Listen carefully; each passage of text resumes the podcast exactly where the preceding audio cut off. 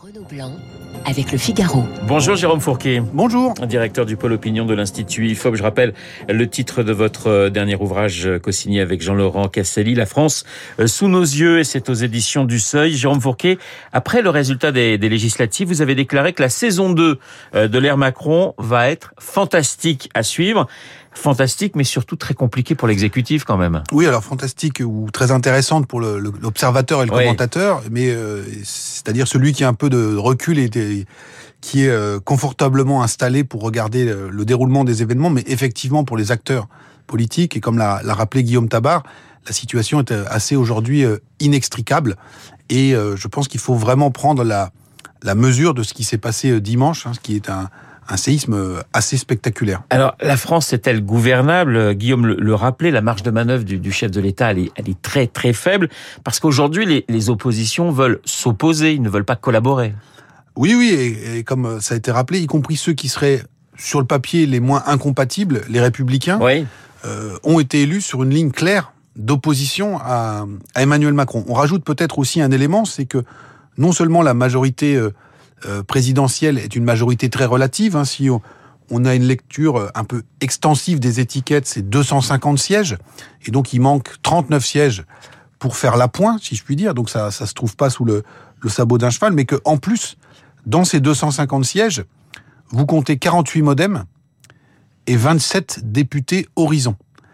Et donc, bien évidemment, c'est dans ces périodes assez tendues euh, et assez instables que chacun des euh, leaders de la majorité va avoir à cœur d'essayer de faire prospérer les intérêts de sa propre chapelle, et puis peut-être aussi régler euh, quelques comptes avec euh, Jupiter qui ne les a pas forcément toujours très bien traités. Emmanuel Macron face à Édouard Philippe et face à, à François Bayrou.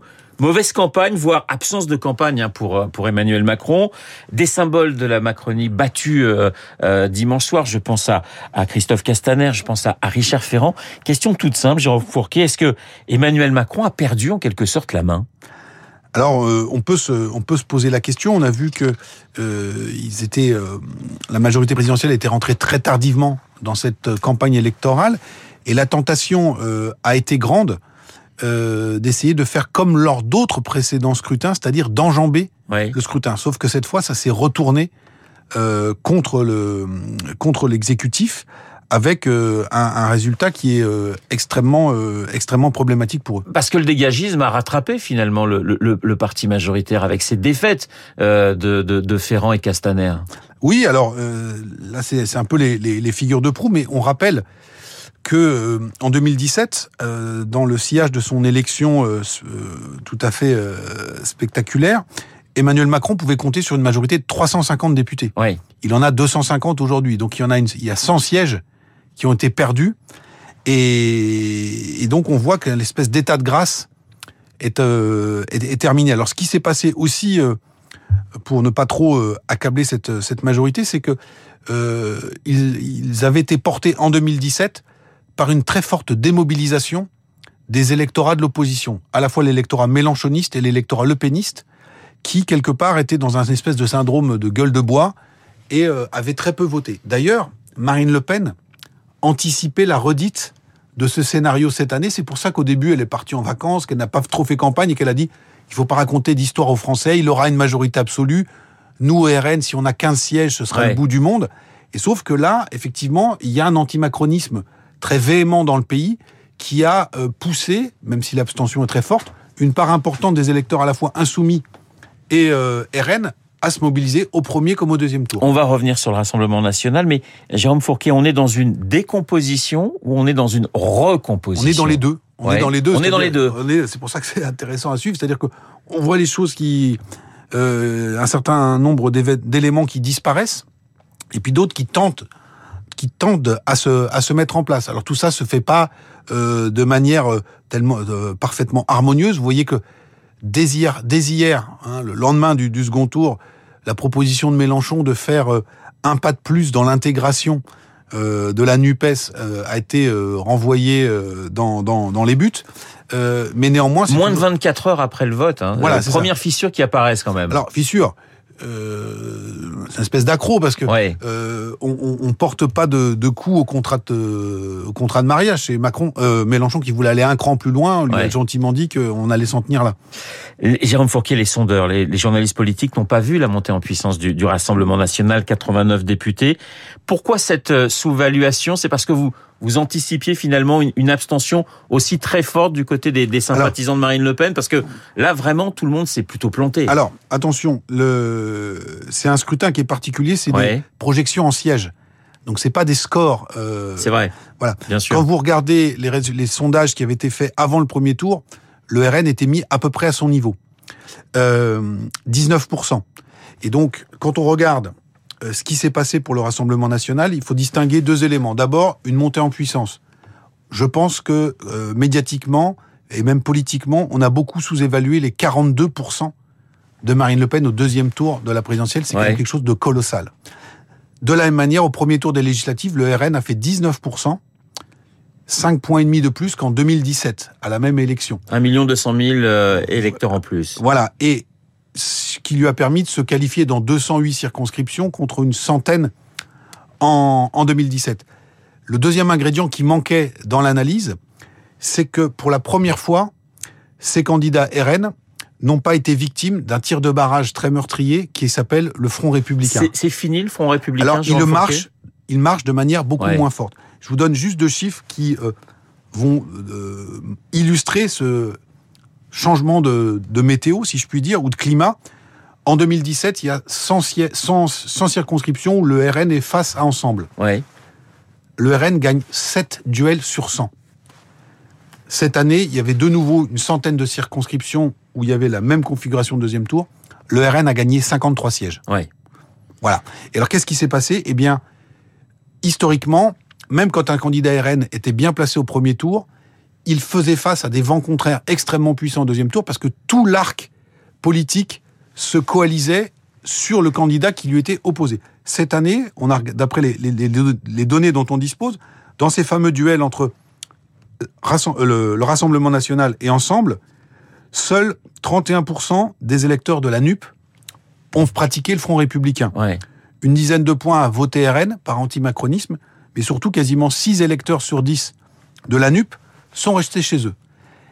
Symétriquement, dans la soixantaine de circonscriptions où le RN était face à la gauche, vous avez près de 6 électeurs sur 10 de la République en marche qui sont restés à la maison, parce qu'on dit pratiquer le Front républicain, c'est voter pour d'autres extrémistes, c'est voter pour la France insoumise.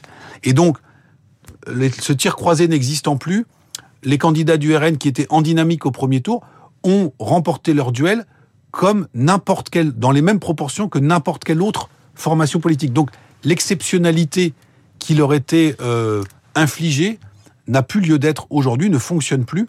Et euh, tout ça a permis, ce qui n'était pas attendu et anticipé, euh, cette, euh, ce résultat très important en termes de nombre de sièges. Oui, 89 fois finalement le, fameux plafond de verre a, a, été brisé. Les, nouveaux visages justement du, du Rassemblement euh, national, on parle de gens relativement jeunes, beaucoup de femmes, et, et, pratiquement toutes les, j'allais dire, les, les, métiers sont représentés aujourd'hui du côté du Rassemblement national. Il y a un changement tout de même.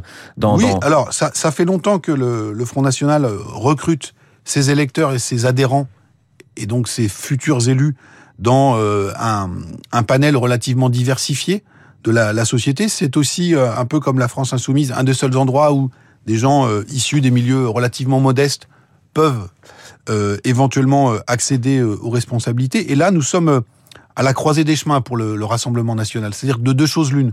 Soit avec ces 89 députés et la manne financière qui va être générée. Oui. Puisqu'on rappelle, c'est 1,40€ par voix pendant 5 ans par voix obtenue au, premier tour des législatives. Plus vous avez un bonus en fonction du nombre de députés que vous avez. Donc, sur le papier, jamais le Rassemblement national n'a été aussi riche. Donc, soit le RN se professionnalise et euh, transforme tout ça en une véritable machine de guerre qui permet d'amplifier la dynamique qu'on a rappelée précédemment, soit, autre scénario qui n'est pas exclu, connaissant l'histoire de ce parti, on va euh, sombrer dans le népotisme, les guéguerres de boutique, euh, Donc le, copinage, etc., etc. Le Rassemblement national est finalement assez gros dans les cinq ans qui viennent. Et, alors peut-être aussi euh, là aussi, effet trompe-l'œil. Pendant la, campagne du premier tour des législatives et même dans l'entre-deux tours, on a énormément parlé de la NUP.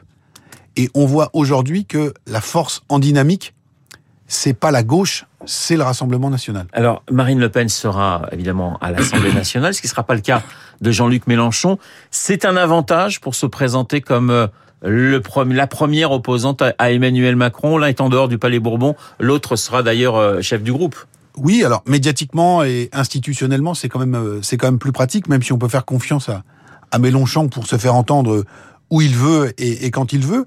Euh, ce qui est intéressant aussi à observer, c'est la surprise de Marine Le Pen elle-même face à ses scores, parce qu'elle avait dit préalablement qu'elle serait la patronne du groupe, mais elle pensait être patronne d'un groupe croupion. 15, 20. 15, 20, 30. Euh, soyons fous. Euh, là, 89, ça change tout.